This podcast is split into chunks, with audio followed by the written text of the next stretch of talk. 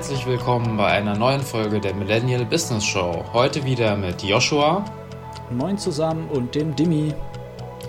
Heute geht es um ein sehr wichtiges Thema und zwar Zeitmanagement. Wir zeigen euch, wie ihr fokussiert die wichtigsten Dinge abarbeiten könnt und möglichst schnell ans Ziel zu kommen. Joshua, wie machen wir das? Wie stellen wir das heute dar? Ja, ich war mal ein bisschen aktiv gestern noch und habe mal zwölf Methoden rausgesucht, von denen ich entweder schon mal gehört habe, die ich eventuell sogar umsetze, oder die ich gestern einfach nur das allererste Mal gelesen habe, aber sie für ganz sinnvoll halte. Und im Prinzip dienen die zwölf Methoden ja so ein bisschen zum Zeitmanagement. Die Frage ist so ein bisschen, was zählt unter Zeitmanagement? Demi, hast du da so eine Idee, was darunter alles fallen könnte? Klar, irgendwie so Zeit, einen Kalender pflegen, aber eigentlich ist es ja noch viel mehr.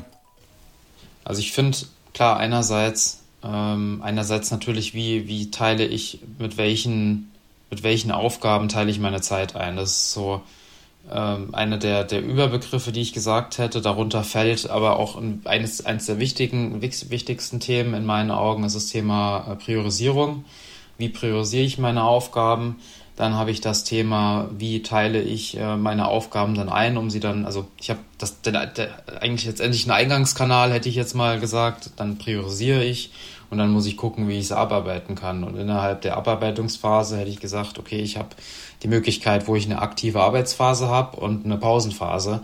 Und jetzt muss ich halt gucken, wie ich das möglichst effizient darstellen kann. Jetzt mal ganz, zumindest jetzt aus meinen, was ich mir jetzt zusammenreiben kann, was ich jetzt dazu sagen würde.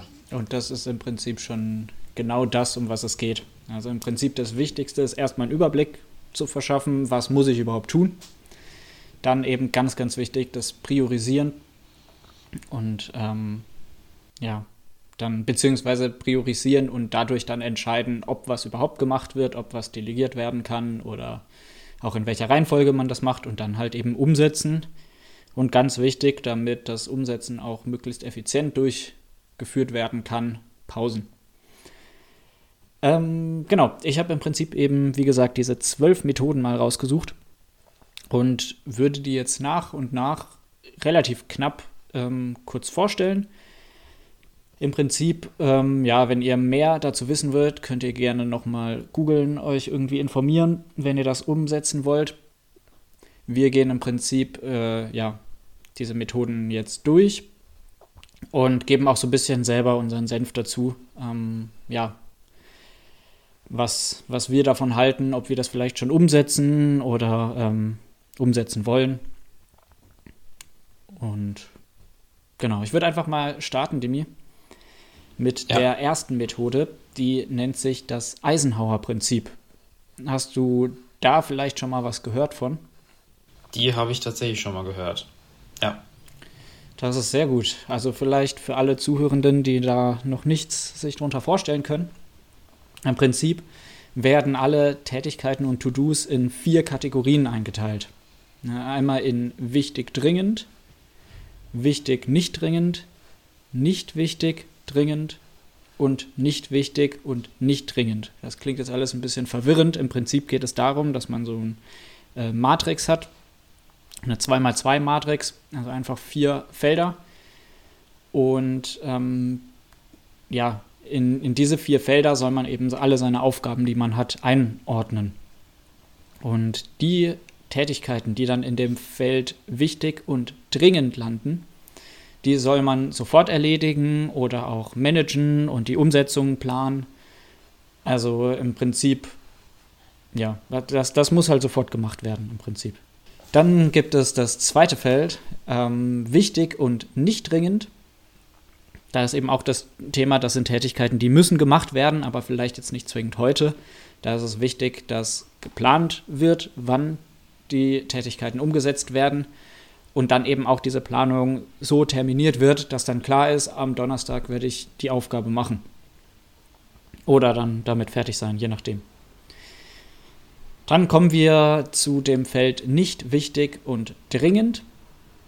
Das sind ja so ein bisschen Aufgaben, die man vielleicht unter dem Begriff Zeitfresser ähm, ja, betiteln kann, zusammenfassen kann. Da ist so ein bisschen die Idee, dass man die vielleicht delegieren kann, wenn möglich. Ähm, Gerade jetzt im Arbeitsumfeld an Kollegen, an irgendwie, ja, äh, Dienstleister, je nachdem, ähm, welche Möglichkeiten einem zur Verfügung stehen. Oder wenn es möglich ist, kann man diese Aufgaben natürlich auch reduzieren. Dann bleibt noch die letzte Kategorie, nicht wichtig und nicht dringend. Da, wenn möglich, ganz radikal einfach die Aufgaben eliminieren, weil das sind alles Felder, die braucht man nicht. Ähm, ja, die, die Zeit kann man sich sozusagen sparen. Und ähm, ja, mit Glück fallen dann schon mal ganz viele Aufgaben weg und man hat, man hat mehr Zeit für die wichtigen und dringenden Dinge. Demi, du meintest vorhin, du hast das schon mal gehört. War dir das so bekannt, das Eisenhower-Prinzip, und verwendest du das vielleicht sogar auch in deinem Arbeitsalltag? Ja, die habe ich tatsächlich schon mal verwendet, beziehungsweise die verwende ich aktiv. Es ist für mich eins der wichtigsten Elemente. Wie gesagt, ich, ich spreche von Eingangskanal. Eingangskanal kann beispielsweise an deinem Beispiel dein Chef sein. Ähm, eines der wichtigsten Elemente, ähm, genau solche Aufgaben zu priorisieren. Einfach weil wir in einer Umgebung sind, wo es vielleicht sogar sein kann, dass du gerade genug Dinge zu tun hast. Und ähm, hier müssen wir oder zumindest deine, deine tatsächliche Arbeitskapazität erreicht hast. Und jetzt muss, muss man sich fragen, hey, wenn vielleicht weitere Themen dazukommen, ähm, welches der Themen fliegt vielleicht raus und welches bleibt drin oder beziehungsweise nimmst du jetzt aktiv auf. Ähm, was ich hier nochmal wichtig finde, da würde ich nicht tiefer drauf eingehen. Was ich hier tatsächlich am wichtigsten finde, ist, dass man auch vielleicht Tipps an die Zuhörer, ähm, dass man hier aktiv auch erfragt, wenn man im neuen Unternehmen ist, wie, wie priorisieren wir eigentlich? Gibt es hier vielleicht Leitlinien, wie wir priorisieren? Und ähm, dass genau das, was wir, was wir oder was der Joshua euch jetzt dargestellt hat, ähm, dass man nicht das nicht nur für sich selbst macht, sondern wirklich auch aktiv kommuniziert, wie man priorisiert. Ja, daher ist es, glaube ich, ähm, auch, also es geht nicht darum, dass man irgendwie seine eigene Priorisierung macht, ähm, sondern dass das auch wirklich im Team passiert und dass man, was noch viel, viel wichtiger ist, folgende Situation, ähm, Joshua, du kriegst von deinem Chef ein, eine Aufgabe, ähm, die bekommst du per Mail zugesendet und zwei Wochen später fragt dein Chef, ähm, ja, ist die erledigt? Und dann sagst du, nee, die war für mich nicht wichtig und nicht dringend. Habe ich eben eliminiert. Und äh, dann auf einmal kommt, kommt äh, das, der, der, die große Aufruhr. Daher auch ähm, diesen Changelog oder den darstellen, also beziehungsweise wirklich auch aktiv zu kommunizieren, auch wenn man Stakeholder hat, die vielleicht da gewisse Abhängigkeiten Richtung, Richtung deiner Aufgabe haben, dass man auch aktiv kommuniziert, hey, wir haben hier einen Priorisierungsprozess und ähm, die Aufgabe ist, ist runtergefallen oder beziehungsweise ist eben Prio, Prio D oder beziehungsweise wurde einfach eliminiert. Ja, das einfach nochmal als, als zumindest für mich wichtigen Faktor, um, um hier mit der Eisenhower, mit dem Eisenhower-Prinzip an sich ähm, vielleicht nochmal einen Ticken erfolgreicher zu sein. Das klingt doch sehr gut. Vielleicht gerade in dem Zug sagt dir die ABC-Methode etwas. Gut, also ich sag mal, ABC-Methode an sich sagt man, A ist wichtig, B ist mittel, C ist äh, nicht so wichtig. Ähm, aber was mich interessiert, wie setzt man die ein oder wie könnte man die einsetzen? Genau, also im Prinzip hast du schon zusammengefasst, die ABC-Methode ist eine Alternative zur Eisenhower-Methode beziehungsweise nicht zwingend eine Alternative oder nicht zwingend nur eine Alternative, sondern du kannst natürlich auch innerhalb einer Kategorie des Eisenhower-Prinzips nochmal die ABC-Methode anwenden, um dann innerhalb einer Kategorie nochmal zwischen eben, wie du schon gesagt hast, Dimi, sehr wichtig, wichtig und weniger wichtig zu unterscheiden. Also im Prinzip ist das einfach nur ein bisschen, erstmal ein bisschen gröber gedacht ähm, als das Eisenhower-Prinzip und ähm, die ABC-Methode kommt aber mit so einer Regel. Also für die sehr wichtigen Aufgaben soll man 60 Prozent der Arbeitszeit einsetzen oder einplanen. Für die wichtigen Aufgaben 25 Prozent der Zeit, beziehungsweise wenn möglich delegieren. Und für die weniger wichtigen Aufgaben, die soll man reduzieren und der soll man maximal 15 Prozent der Zeit widmen. Und durch diese grobe Regel kann man dann auch schon sagen, okay, ich habe jetzt 20, äh, ja, ich sag mal, wichtige Aufgaben und fünf sehr wichtige Aufgaben. Dann soll ich trotzdem schauen, dass ich die sehr wichtigen jetzt erstmal abarbeite, bis ich 60 Prozent erreicht habe und erst dann setze ich mich an die wichtigen. Und wenn die Aufgaben die 25 Prozent meiner Zeit übersteigen, dann muss ich das eventuell auf den nächsten Tag verschieben oder vielleicht kann mir noch ein Kollege helfen, dass die Aufgaben geschafft werden. Also im Prinzip ist es so ähnlich, diese Regel mit diesen Prozentzahlen über die Arbeitszeit ähm, finde ich ganz hilfreich. Ob man das wirklich dann eins zu eins so umsetzen kann, dass man dann Punkt nach 60 äh, Prozent der Arbeitszeit sagt, stopp, inmitten einer Aufgabe, das ist dann auch nochmal fraglich. Ähm, aber so als grobe Regel ist das, glaube ich, ganz, ganz schön. Genau, ich würde zur nächsten Methode kommen. Die ist etwas, ähm, ja, ein bisschen anders oder hat einen anderen Ansatz. Und zwar ist das die Pomodore-Technik. Die mir schon mal gehört?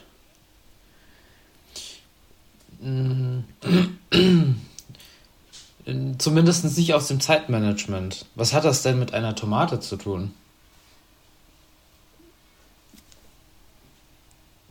Alles klar. ja, das werde ich dir sagen. Ähm, wobei, was das mit einer Tomate zu tun hat, kann ich dir nicht sagen. Aber im Prinzip die Pomodore-Technik, das sind einfach äh, eine Schrittabfolge, wie du deine Aufgaben abarbeitest. Ja, also da geht es eher weniger um die Priorisierung der Aufgaben, sondern eher um Fo ja, so Fokuszeit und Pausenzeit und wie du das äh, miteinander ähm, ja, überein bekommst. Im Prinzip geht es erstmal darum, sich einen Überblick zu verschaffen, welche Aufgaben müssen überhaupt gemacht werden. Wie gesagt, erstmal ohne Priorisierung, einfach runterschreiben auf ein Blatt in eine To-Do-Listen-App, ähm, irgendwie sowas. Dann hat man einen Überblick. Und dann ist laut Standard-Pomodore-Technik 25 Minuten konzentriert arbeiten mit einem Wecker oder irgendwas, was dann reagiert und dann 5 Minuten Pause machen. Und dann wieder 25 Minuten arbeiten, 5 Minuten Pause. Und wenn man das Ganze viermal geschafft hat, also nach vier Einheiten von fokussierter Arbeit, soll man eine größere Pause machen, die so 20 bis 30 Minuten geht. Und dann startet man das Ganze nochmal von neu. Im Prinzip soll das dabei helfen, dass man den Fokus besser halten kann, ähm, weil es ist ja mittlerweile bewiesen, dass man jetzt nicht drei Stunden am Stück fokussiert arbeiten kann. Da geht der Fokus verloren, man kann sich nicht mehr so konzentrieren und ja, verliert dadurch im Prinzip so ein bisschen die Effizienz am Arbeiten. Und diese Pausen dienen eben dazu, dass man dann sich ein bisschen kurz erholen kann. Wichtig auch in den Pausen nicht von der einen wichtigen Aufgabe zu Mails gehen und dann wieder zu dieser Aufgabe, sondern eine Pause heißt wirklich eine Pause machen. Am besten vom Arbeitsplatz weggehen, mit dem Lernen aufhören, wenn man zum Beispiel in der Bibliothek sitzt und lernt, vielleicht kurz rausgehen, frische Luft schnappen, was trinken und dann wieder zurückkommen und wieder fokussiert weiter lernen, weiter arbeiten. Demi, verwendest du die Methode oder hast du die vielleicht gerade im Studium mal verwendet? Schon te teilweise mal verwendet tatsächlich. Also jetzt nicht eins zu eins so aus dem Lehrbuch, ähm, sondern eher mal gesagt 45 Minuten sich äh, konzentriert hingesetzt und dann Pause gemacht. Ähm, aber was mir hier tatsächlich immer schwer gefallen ist, dann zu sagen nach 45 Minuten, also ich, in, in gewissen ist es abhängig davon, was man tatsächlich macht. Wenn, ich, wenn man lernt, kann man sagen, okay, jetzt bin ich nach 45 Minuten fertig, mach kurz Pause. Aber wenn ich jetzt beispielsweise konzentriert, oder hier jetzt bei, bei dem, was du jetzt erwähnt hast, bei 25 Minuten, ähm, aber wenn ich jetzt beispielsweise richtig im Flow bin und gerade eine PowerPoint-Präsentation erstelle, würde es mir jetzt beispielsweise schwerfallen zu sagen, ähm, wenn ich jetzt gerade eben wirklich konzentriert bin, Musik höre, und, und das Ganze durcharbeite ähm, oder beziehungsweise äh, mir die, die Präsentation erarbeite, dann nach 25 Minuten zu sagen, okay, ich stehe jetzt auf und, ähm, und mache Pause. Das ist so, so das Erste.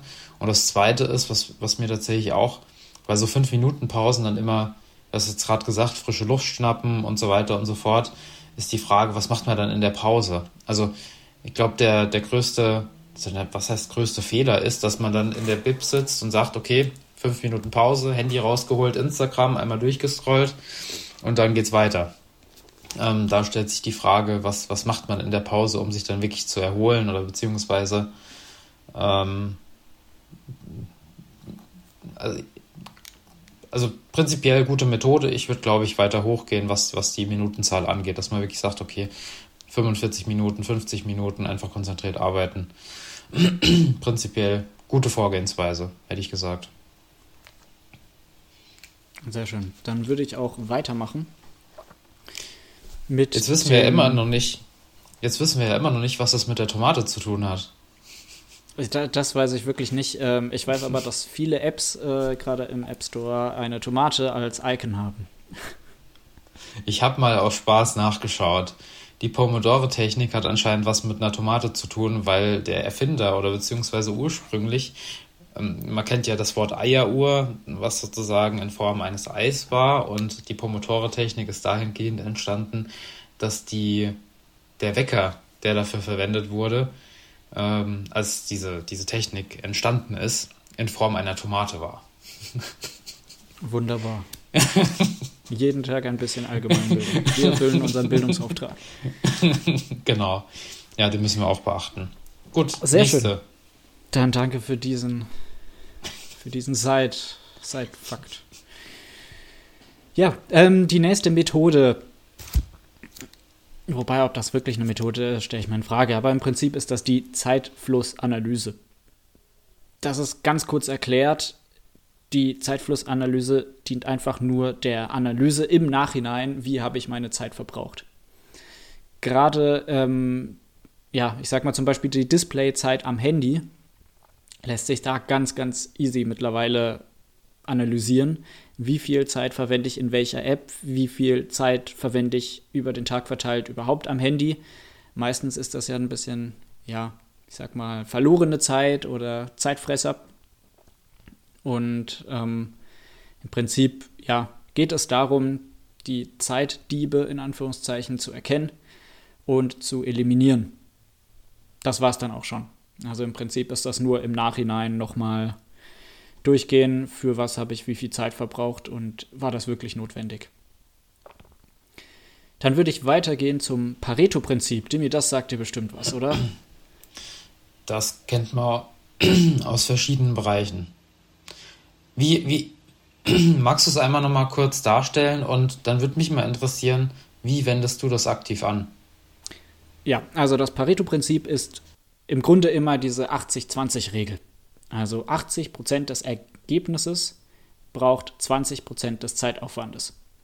Ja, heißt aber im Umkehrschluss, dass die letzten 20% des Ergebnisses, also von 80 bis 100% des Ergebnisses, braucht man 80% der Zeit.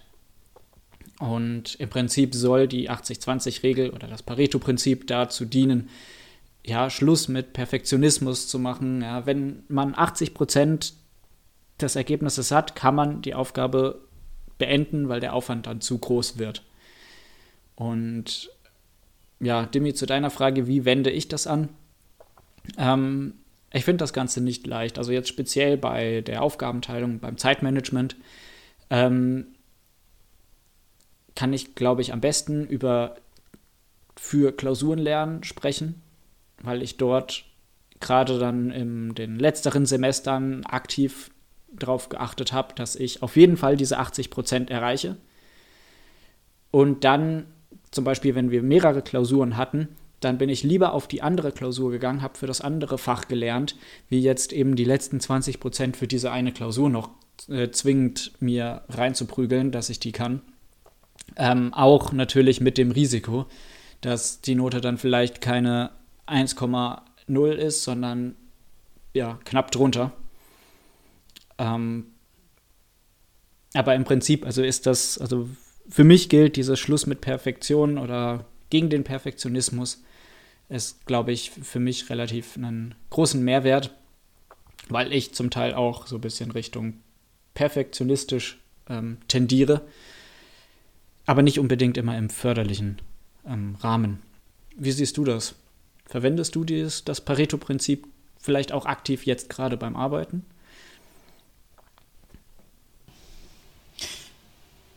Ja, tatsächlich.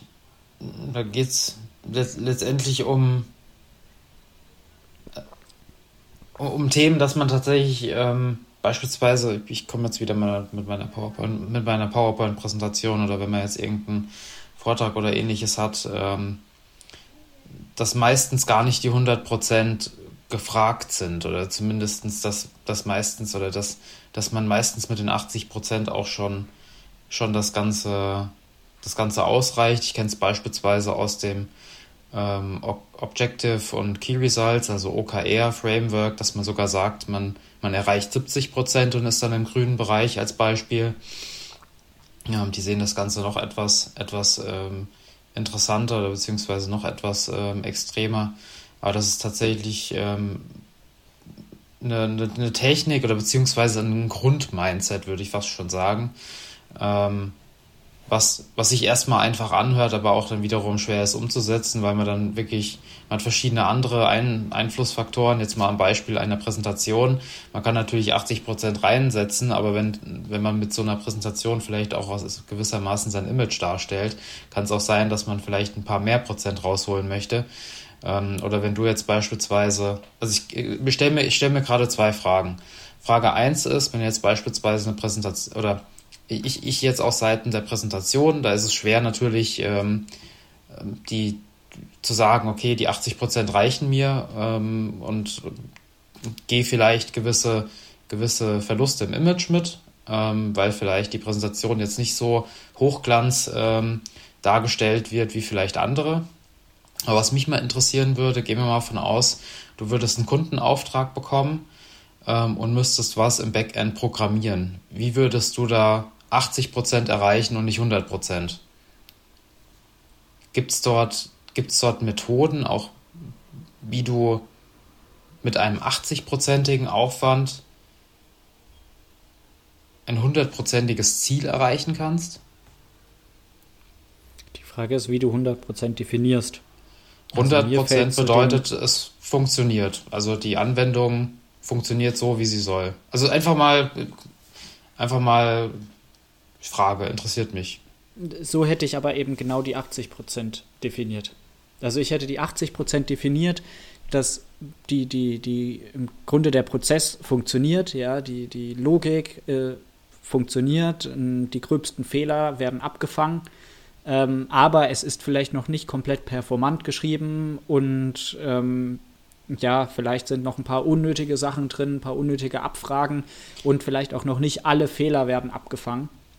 Ja. Ähm, ich weiß, dass bei manchen Projekten habe ich mitbekommen, dass auch bewusst eben darauf verzichtet wird, wirklich jeden einzelnen Fehler, der aufkommen kann, dass man den abfängt, weil dort der Aufwand wirklich dann gigantisch wird, gerade in dem Nutzen. Ja. Wenn das dann zum Beispiel ist, ich sage jetzt mal analog dazu, ein Mitarbeiter klickt auf, dem, auf einer App einfach 40 Mal auf den gleichen Button, ähm, was dann zu irgendeinem Overflow von irgendeinem Speicher äh, führt. Das kommt einmal in, keine Ahnung, einem Jahr oder weniger vor. Und äh, um sowas abzufangen, das ist, ähm, da ist der Aufwand zu hoch. Und in der Hinsicht bekomme ich schon mit, dass so ganz grob das, ja, das Pareto-Prinzip eingehalten wird bin ich, bin ich komplett bei dir. Finde ich eine super, super Antwort. Also im Endeffekt, man muss nicht, beziehungsweise kann ich, kann ich voll und ganz nachvollziehen, finde ich gut. Ähm, Im Endeffekt, ähm, man, man sollte sich nicht auf die hundertprozentigen Informationen stürzen und sagen, hey, ich kann doch auch mit 80 Prozent mal den, den, den ersten Wurf äh, darstellen und ich sag mal, alle weiteren Punkte, die dann vielleicht, dann kann es halt mal sein, dass ein User kommt und sagt, hey, das funktioniert noch nicht, können wir das mal abändern. Ähm, und ich, ich glaube, rein zeitlich hat, hat man recht schnell die 80 oder schneller die 80 Prozent erreicht, weil meistens ist es ja auch so, dass die letzten 20 Prozent dann die sind, die dann natürlich richtig Zeit fressen. Also es geht ja und nicht darum, dass. auch nicht so einen großen Mehrwert haben. Und exakt. Ähm, von daher finde ich, finde ich die Antwort echt äh, mehrwertig. Ähm, Vielleicht dazu so. auch noch gerade dieses agile Projektmanagement, ich weiß, wir werfen jetzt wieder mit Begriffen um uns rum, aber im Prinzip ist das ja auch die Kernkompetenz von ja, so agiler Entwicklung.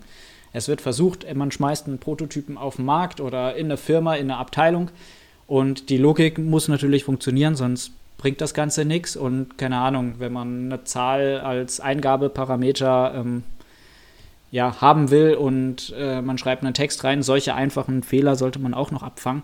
Aber dann wird das erstmal prinzipiell der Abteilung übergeben. Ob das jetzt wirklich 80 Prozent oder vielleicht sogar erst 60 sind, das lasse ich mal so äh, ja, stehen.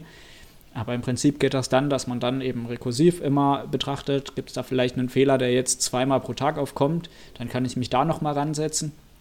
Und im Prinzip dient das ja auch, also das Pareto-Prinzip setzt erstmal die Grundlage. Es muss nicht perfekt sein. Wir gehen damit jetzt mal in die Abteilung und die arbeiten damit. Und dann nach und nach kann man dann auch, man hat dann ein besseres Verhältnis zu Aufwand und Mehrwert. Ja, wenn man dann sieht, dass dieser Fehler wirklich einmal im Jahr aufkommt und wir bräuchten jetzt zwei Entwicklertage, um das wieder zu reparieren oder abzufangen, dann lohnt sich das vielleicht gar nicht. Im Gegensatz zu einem Fehler, der einmal pro Stunde aufkommt und du brauchst zehn Berater, um das Problem, was daraus resultiert, dann zu lösen. Da lohnt sich dann vielleicht sogar mal zehn Entwicklertage. Ähm, genau.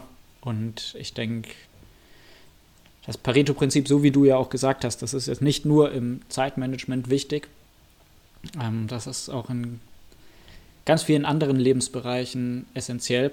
Aber gerade in, im Zeitmanagement gibt es so eine gute Richtlinie, damit man eben auch weg von diesem Perfektionismus kommt, der gerade, glaube ich, in Deutschland äh, immer noch sehr, ja, sehr gelebt wird im Vergleich zum Beispiel zu den USA, wo eher schneller Produkte auf den Markt geschmissen werden und ja, mehr getestet wird mit der Zielgruppe.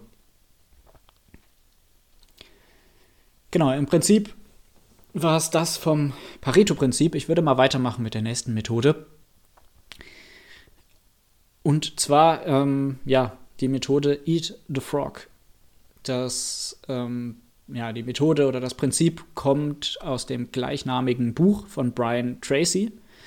Und im Prinzip geht es einfach nur darum, dass man die schwierigste Aufgabe, die dir dann natürlich auch den größten Mehrwert ähm, für sein Ziel, egal ob das jetzt Lebensziel, Arbeitsziel, was auch immer ist, dass man da als allererstes in den Tag startet.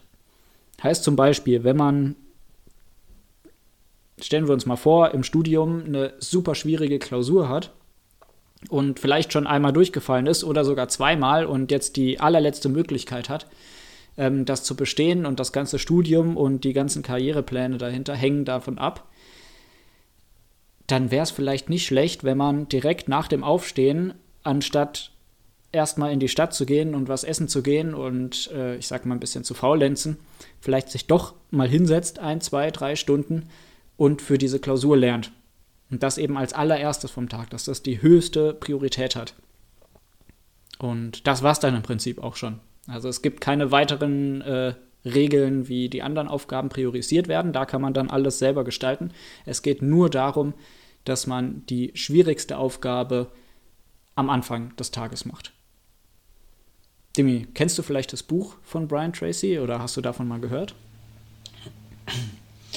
Ich habe hab das Buch schon mehrmals gesehen. Ich habe gedacht, dass die. Ich habe tatsächlich gedacht, dass jedoch die Methode von Timothy Ferris kommt. Ähm, aber anscheinend dann doch von Brian Tracy. Also ich finde. Ich finde die Methode echt gut, ähm, die man einfach, die man einfach sich, ähm, wenn man wirklich mal, also Aufgaben hat, die man einfach, wo man wirklich keine Lust drauf hat. Oder die aber zwingend, äh, vielleicht sogar wichtig sind, dringend gemacht werden müssen, ähm, finde ich das echt eine gute, eine gute Möglichkeit, einfach zu sagen, hey, jetzt es, es, es, es löst sehr viele Glücksgefühle aus, finde ich, ähm, wenn man zumindest ähm, sich, sich einfach ganz am Anfang sagt, okay, ich, ich mache ich mach das jetzt ähm, und und danach ist man ziemlich befreit. Ja, das ist so, so meine Erfahrung damit. Also da geht es nicht nur um Aufgaben, die man, die man nicht gerne macht, sondern die man, wo man vielleicht auch sagt, ähm, die man sie vielleicht vor sich hinschiebt, weil sie unangenehm sind. Mhm. Oder vielleicht, ähm, oder vielleicht, es muss ja nicht mal eine Aufgabe sein, sondern vielleicht, ähm, was anderes, dass man, was man jemandem übergeben möchte, ähm, dass man das einfach ganz am Anfang macht und dann hat man eigentlich äh, den größten, den größten Mehrwert äh, dadurch, dass man es einfach nicht die ganz, den ganzen Tag ähm, im Hinterkopf hat. Ja. Finde ich, finde ich prinzipiell gut. Also vielleicht, um noch ein anderes Beispiel zu bringen, wenn man jetzt gerade, ich sag mal, so sich als Ziel gesetzt hat, fit zu werden. Statt abends, wenn man müde ist, nach der Arbeit vielleicht eine Runde joggen zu gehen oder Sport zu machen, kann man das ja vielleicht mal am Anfang des Tages ähm, ja, umorganisieren, dass man direkt nach dem Aufstehen erstmal ins Gym geht oder eine Runde joggen, Fahrrad fahren, was auch immer. Und ähm, ja, dann hat man für sein Ziel schon direkt nach acht, nach zehn, je nachdem, ist man schon fertig für den Tag. Man kann sich dann auf alles andere konzentrieren und dann wäre es auch gar nicht so tragisch, wenn man dann eben am Abend sich dann mal hinsetzt, ein Buch liest, irgendwie faulenzt, weil man ja seine To-Dos für sein wichtigstes Ziel schon erledigt hat. Also ist nicht nur in der Arbeitswelt ähm, wichtig. Ich würde zur nächsten Methode kommen, die GTD-Methode, Getting Things Done. Ähm, Habe ich, um ehrlich zu sein, ja, ähm, gestern das allererste Mal gelesen. Ähm, die Methode wurde ins Leben gerufen oder definiert von David Allen. Das ist, ich sag mal, ein Experte im Thema Zeitmanagement. Und was er definiert hat, ist im Prinzip einfach Schritte, wie man seine Aufgaben strukturieren kann, ohne größere Regeln. Ja, also während es dann bei dem Eisenhower-Prinzip, ich sag mal, oder auch bei der ABC-Methode klare Regeln gibt, wie man dann vorgeht, definiert David Allen in seiner GTD-Methode einfach nur, am Anfang soll man erstmal alles erfassen. Was muss ich alles machen über alle Kategorien? Also gerne auch private To-Dos, äh, irgendwie Einkaufslisten und äh, von der Arbeit. Alles einfach mal sammeln. Dann soll man die To-Dos durcharbeiten. Durcharbeiten aber nicht in dem Sinn, dass man sie gleich einfach erledigt, sondern erstmal sich einen Überblick mh, hm, verschafft, was habe ich jetzt alles aufgeschrieben und die ganzen Aufgaben sortieren. Wie sie sortiert werden, das wird ähm, ja frei freigelassen. Also das kann jeder selber entscheiden. Dann ist es wichtig, dann muss alles organisiert werden. Am besten dann in passende Kategorien einordnen, die Aufgaben. Da gibt es dann wirklich vielleicht die Kategorie äh, privat einkaufen. Ähm, dann hat man vielleicht mehrere Projekte im Arbeitsleben, dass man dann pro Projekt die ganzen Kategorien einordnet. Und dann kann man nochmal pro Kategorie die ganzen Aufgaben durchsehen und eine Wochenübersicht erstellen. Ja, welche To-Dos von Projekt 1 äh, muss ich bis Donnerstag gemacht haben, welche vielleicht schon bis Dienstag, welche aber auch von Projekt 2 äh, bis Donnerstag. Und im Prinzip kann man sich dann so, kommt man dann zu einer Reihenfolge, wie man die ganzen Sachen abarbeitet, auch kategorieübergreifend.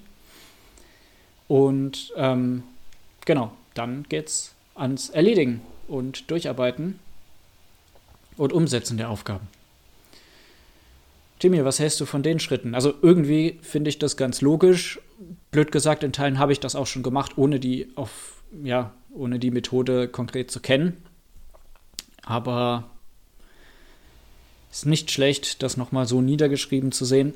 Und ich denke auch, dieses erstmal alles erfassen an Aufgaben und dann in passende Kategorien einordnen, damit man halt auch wirklich kategorieübergreifend so ein bisschen Prioritäten an, erstellt, ist, glaube ich, nicht schlecht. Oder? Wie siehst du das? Prinzipiell finde ich die finde find ich die Methode gut, beziehungsweise gibt, gibt natürlich einen ersten Über, eine, eine erste Einsicht. Ähm, was mir jetzt hier fehlen würde, ist, also was, was ich jetzt innerhalb von einer Wochenübersicht sehen würde, ist, ähm, wenn, wenn ich mir das, was ich erreichen möchte, in Wochen einteilen würde, würde ich, würde ich sagen, hey, ich habe hier fünf Kernprojekte und würde würd mir eher Ziele stecken und sagen, also ich würde jetzt nicht einfach die Aufgaben darstellen und irgendwie in die Woche reinknallen, sondern ich würde sagen, hey, ich habe fünf Kernprojekte, was will ich in diesen fünf Kernprojekten oder beziehungsweise in diesen fünf Kernaufgaben ähm, bis Ende der Woche erreichen und dann basierend darauf sozusagen meine To-Dos organisieren. Aber prinzipiell prinzipiell finde ich die, ich, finde ich die Methode erstmal sehr gut, um zumindest dann auch gewisse andere Prozesse anzuschmeißen, wie Priorisierung, was, was, was schmeiße ich raus und so weiter. Ähm, von daher, lass uns zur nächsten gehen. Sehr gut. Die nächste Methode ist ein Personal Kanban Board anlegen. Ich weiß nicht, Kanban könnte einigen vom Griff sein. Das ist im Prinzip einfach nur die Einteilung von Aufgaben in standardmäßig erstmal To-Dos, Doing und Done. Wird gerade in Teams äh, sehr gerne genutzt, weil es ja doch viele Aufgaben sind, wo mehrere Personen dran arbeiten. Und so kann man dann eben, also Kanban-Board ist dann nichts anderes wie eben diese drei Spalten, wo man dann erstmal in der To-Do-Spalte alles auflistet, was gemacht werden muss. In der Doing-Spalte steht dann meistens, gerade wenn man die Boards digital mit so Tools wie Trello zum Beispiel hat, ähm, ja, sind eben alle To-Dos, die aktuell an denen gearbeitet wird und auch wer daran arbeitet.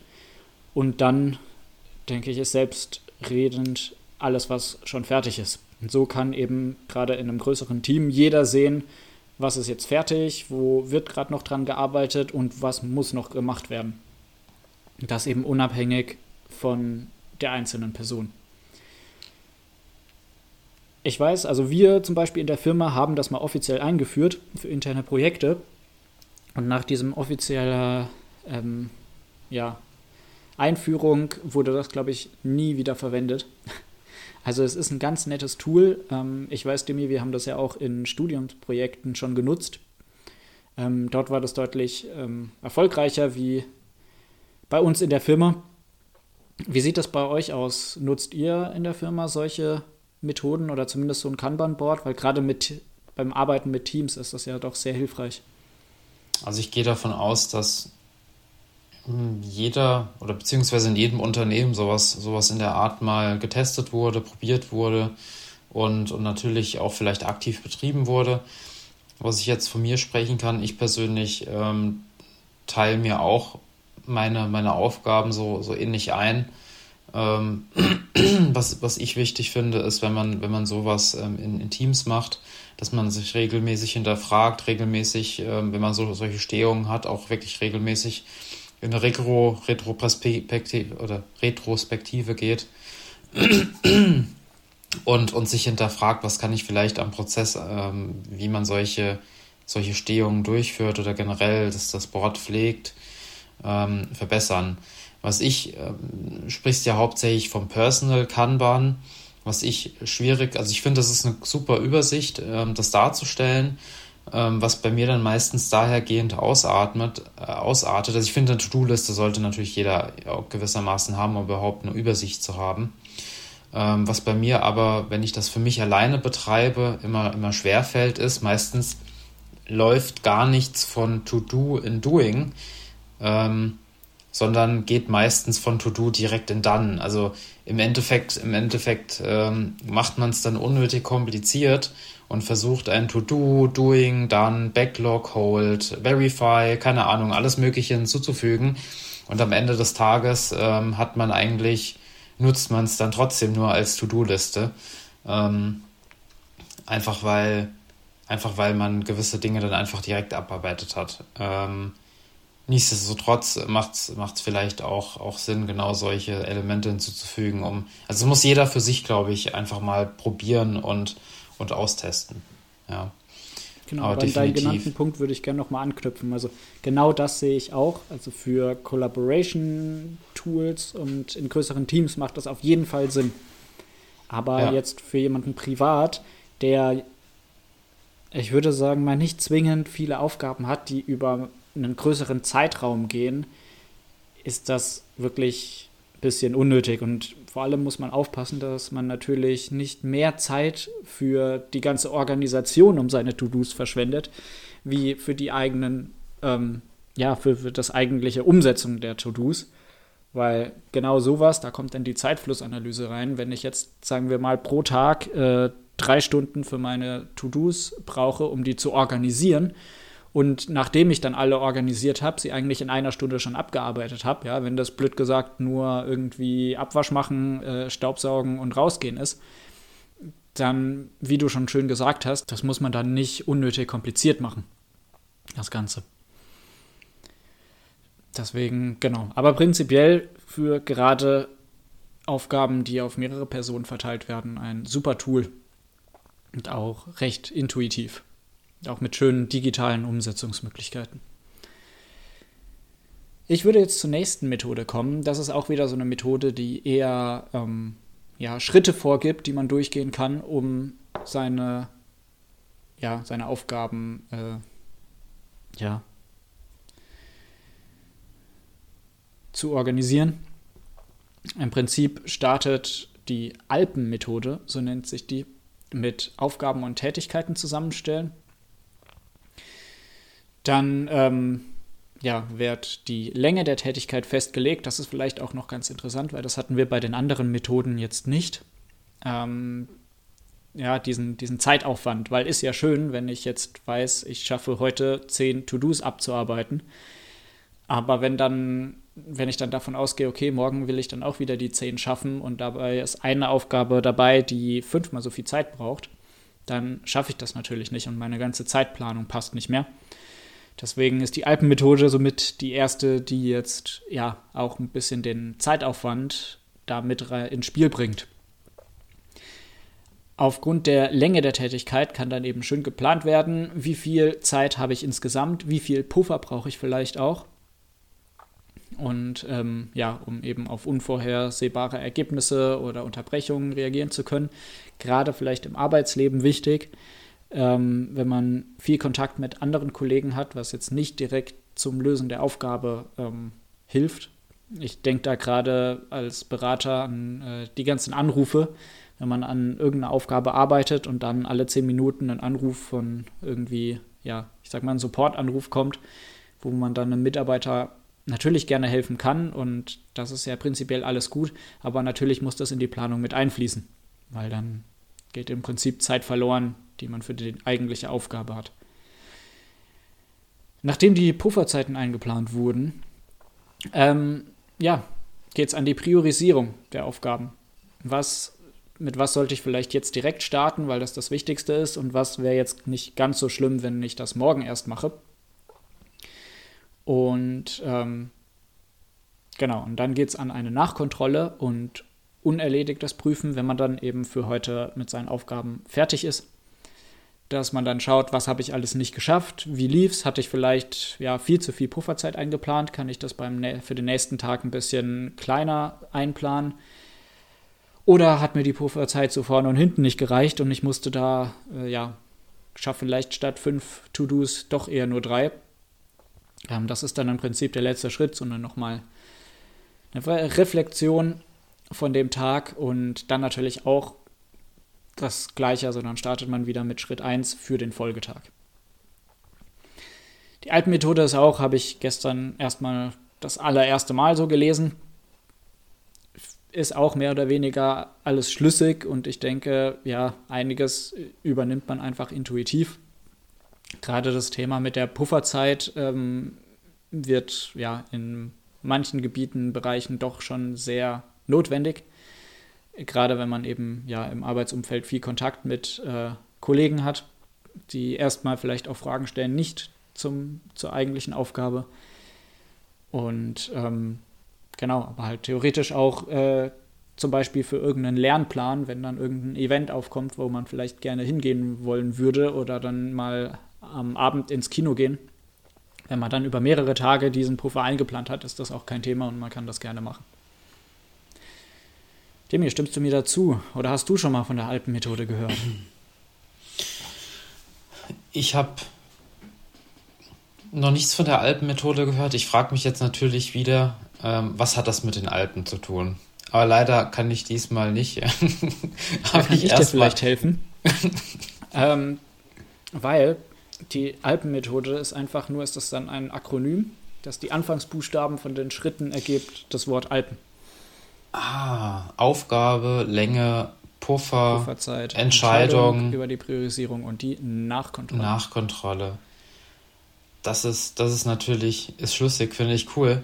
Ähm, also ich finde, ich, ich finde, wenn ich, wenn ich jetzt so höre, ist es, also wenn, wenn ich das jetzt für einen Tag, also wenn ich jeden Morgen diesen Prozess durchgehe, hört sich jetzt erstmal sehr, also ist sehr, sehr eine klassische Vorgehensweise, würde ich fast schon, ja. fast schon sagen, und hört sich sehr, sehr komplex und zeitaufwendig an. Ähm, wenn ich zumindest einfach mal, ich, ich kann mir gut vorstellen, dass es Sinn macht. Also eigentlich ist es jetzt endlich wie eine ABC-Methode oder eine Eisenhower-Methode, nur dass ich nochmal plane, wie lange brauche ich denn überhaupt dafür. Was ich jetzt interessant finde, ist sich dann nochmal Gedanken zu machen, okay, wie viel, wie viele Minuten äh, baue ich als Puffer ein, falls mich irgendein Kollege anruft und ähm, mit mir über andere Themen sprechen möchte. Ähm, würde für mich persönlich, also zumindest was die Tagesplanung angeht, ähm, fast, schon, fast schon zu weit gehen. Also wenn wir natürlich in einer, in einer Quartalsplanung sind oder in einer Monatsplanung, kann ich mir vorstellen, so eine Personalplanung hinzuzufügen. Aber sich dann, ich glaube, der, der Fokus sollte zumindest beim Tag auf, ähm, auf, auf den drei wichtigsten Punkten liegen, und zwar Getting Things Done und nicht, ähm, und nicht sich, äh, sich tief äh, Gedanken zu machen, ob ich jetzt fünf Minuten ähm, für den Plausch an der, an der Kaffeemaschine Zeit nehme oder eben zehn.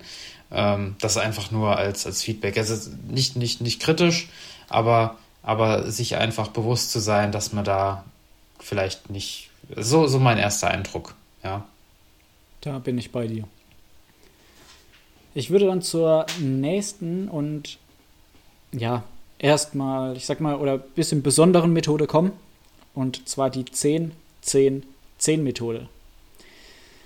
Ähm, die Methode sticht ein bisschen heraus, weil das nicht direkt ähm, eine Zeitmanagement-Methode ist, sondern eher eine Methode, um besser Entscheidungen treffen zu können.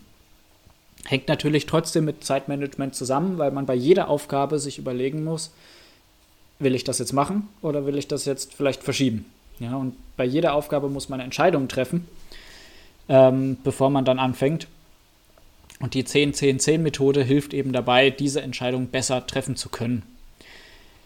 Die ist auch super kurz erklärt. Im Prinzip geht es darum, dass man sich Gedanken macht, wenn ich jetzt die Entscheidung treffe, diese Aufgabe nicht zu machen, welche Folgen hat diese Entscheidung auf die nächsten 10 Minuten, 10 Monate und 10 Jahre? Das war's schon. Ja, also vielleicht ein kurzes Beispiel. Wieder Klausurthema. Ähm, ich habe eine Klausur in, sagen wir mal, zehn Monaten, damit es ganz einfach ist. Und ähm, ja, wenn ich mir jetzt Gedanken mache, okay, ich würde jetzt äh, diesen Abend vielleicht doch gern mit Freunden rausgehen, anstatt zu lernen. Welche Folgen hat das für die nächsten zehn Minuten wahrscheinlich erstmal gar keine, beziehungsweise sehr erfreuliche, dass ich äh, ja mit meinen Freunden unterwegs bin, bisschen Spaß habe. Ähm, ja, nicht, nicht da alleine und einsam an meinem Schreibtisch lernen muss. Wenn ich mir dann aber mal die nächsten zehn Monate betrachte, was wäre denn eine mögliche Folge daraus? Natürlich ist das ein bisschen jetzt überspitzt, ja, von einmal nicht lernen, aber theoretisch besteht die Gefahr, dass man dann die Entscheidung noch mal ein paar Mal trifft und dann kommt es eben vielleicht zu einem Nichtbestehen der Klausur oder nicht ganz so guten Bestehen. Und gehen wir mal davon aus, das passiert dann. Wie sieht das denn dann in zehn Jahren aus? Ja, Habe ich vielleicht als Lebensplan, ich will in irgendeinem äh, bestimmten Beruf arbeiten, der dann vielleicht beispielsweise einen Master voraussetzt und wenn ich jetzt diese eine Klausur nicht bestehe oder schlecht bestehe, dann reduziere ich so meinen Notenschnitt, dass ich eventuell nicht mehr an den Master komme. Das ist jetzt alles sehr abstrakt und, und sehr, ich sag mal, weit hergeholt. Aber trotzdem kann eben diese Methode dazu helfen, wirklich sich den Folgen bewusst zu sein von der Entscheidung.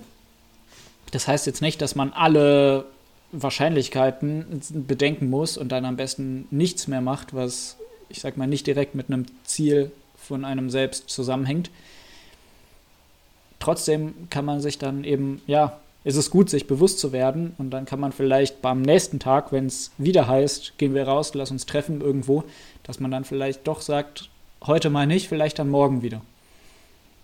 Und ähm, genau, also die Methode sticht ein bisschen heraus. Ich habe das Prinzip erstmal so auch noch äh, davor noch nie gehört, ähm, finde das aber insgesamt ganz gut, wenn man sich den Folgen der eigenen Entscheidungen bewusst wird.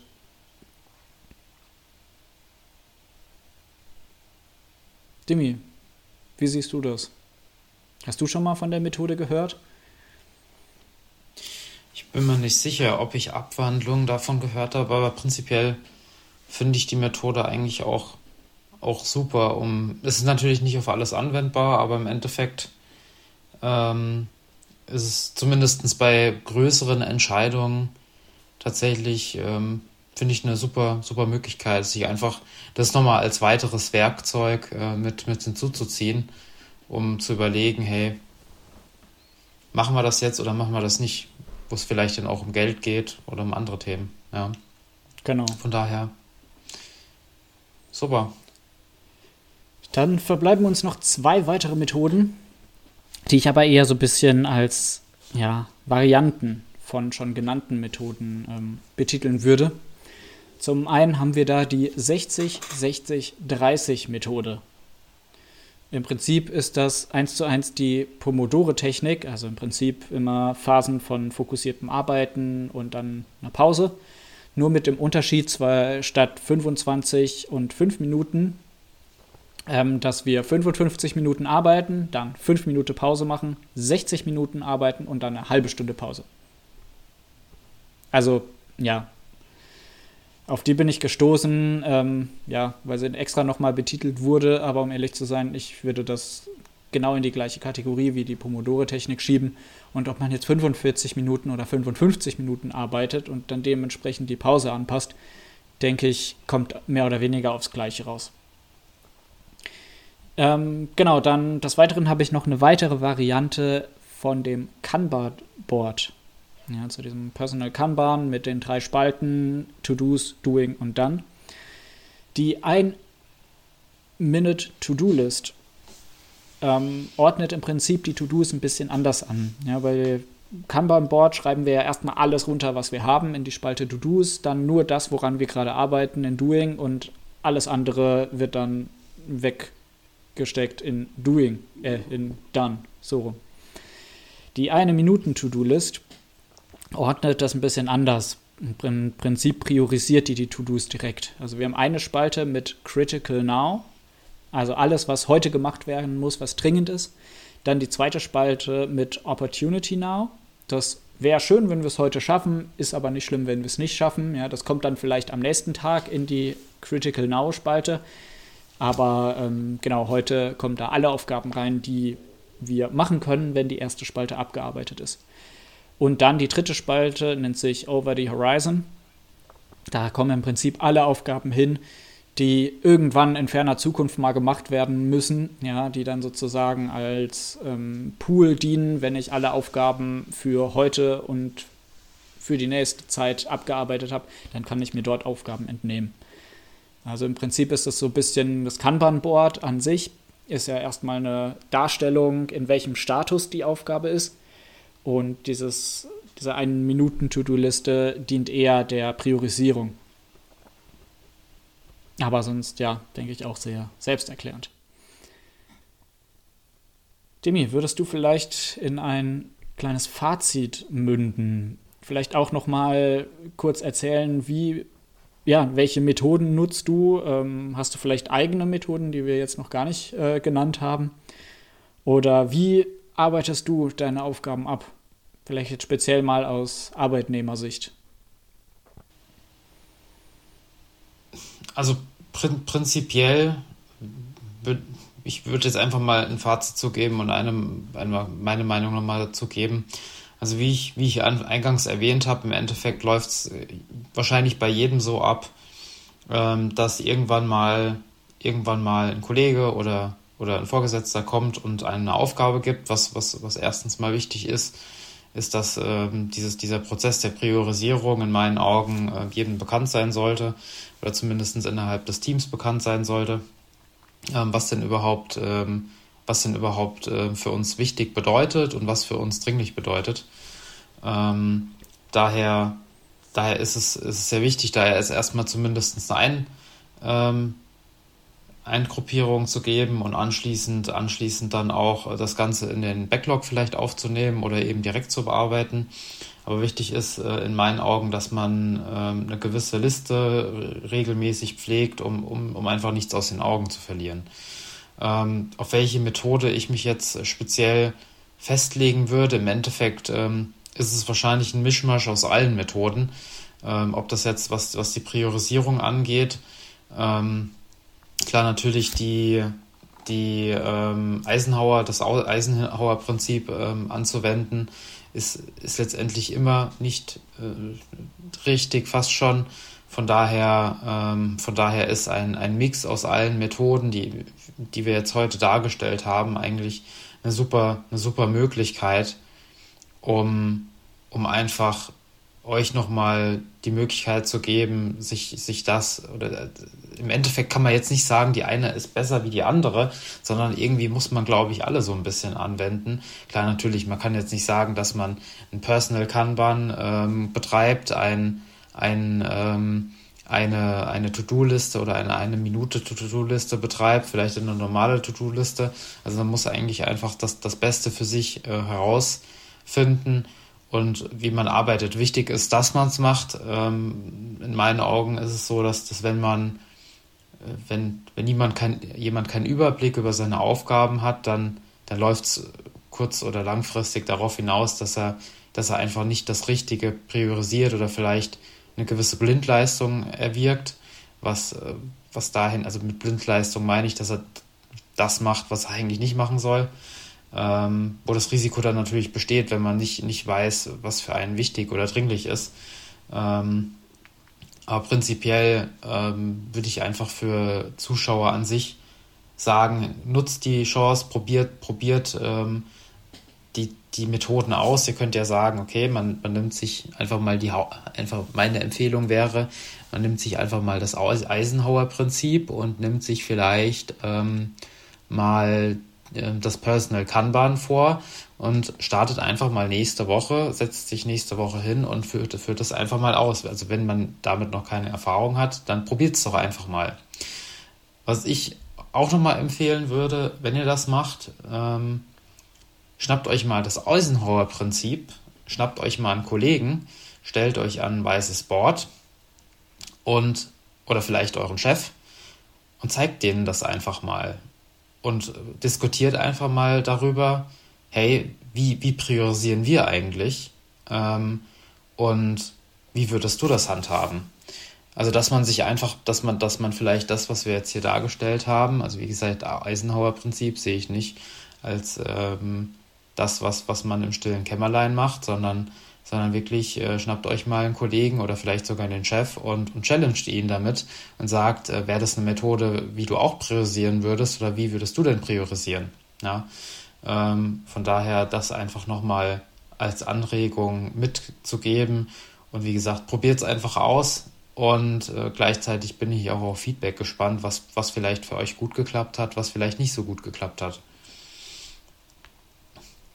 Genau. Was ist dein Fazit? ich weiß nicht, welche Frage ich jetzt beantwortet habe, aber, aber das ist einfach so, so, so einmal der, der Around the World, äh, das, das, was mir jetzt einfach nochmal wichtig war. Was ist denn dir wichtig und was, was wäre dein Fazit zu den Themen? Also wir haben jetzt schon ziemlich viel Input geliefert, muss ich sagen.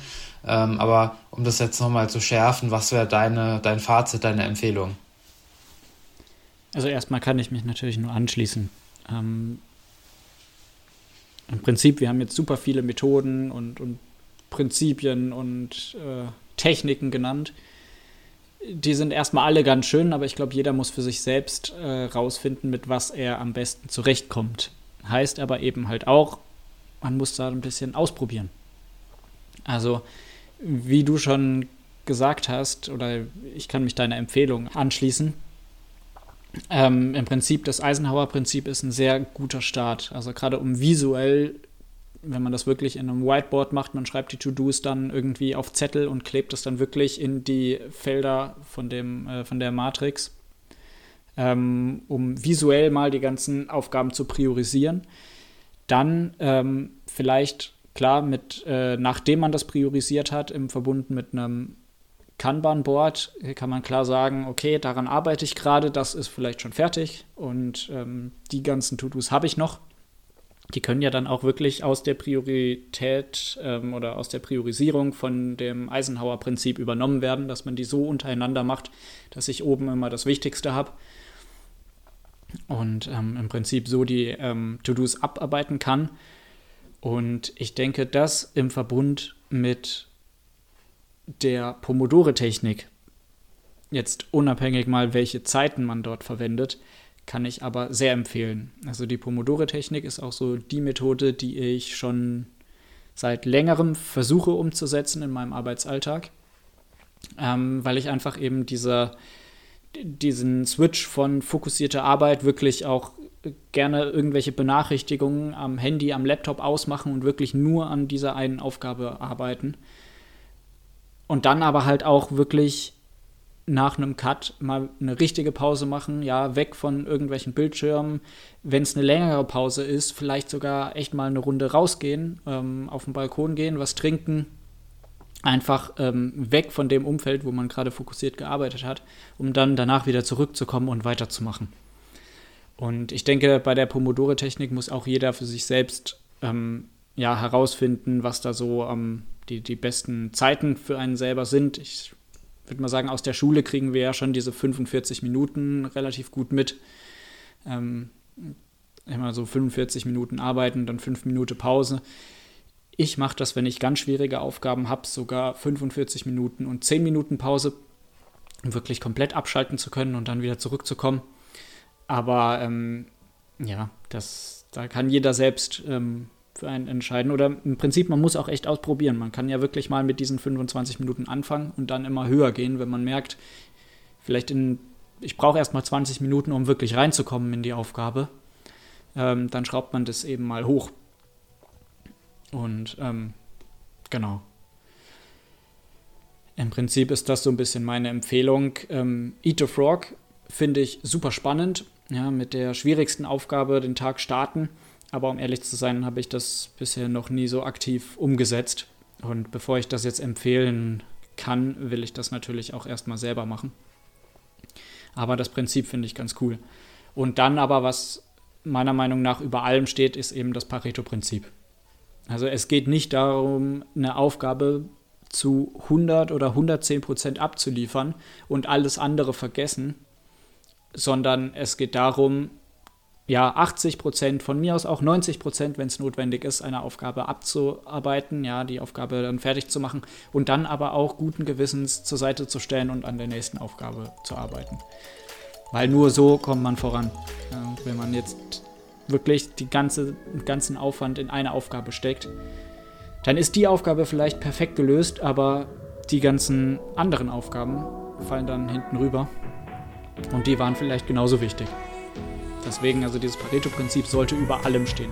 Und eben aber auch über der Entscheidung, wie viel Zeit stecke ich jetzt in die ganze Organisation von meinen Aufgaben und in die Umsetzung der ganzen Methoden und wie viel Zeit stecke ich wirklich dann in die Abarbeitung der Aufgaben. Genau, das so zu meiner Meinung und meiner Erfahrung.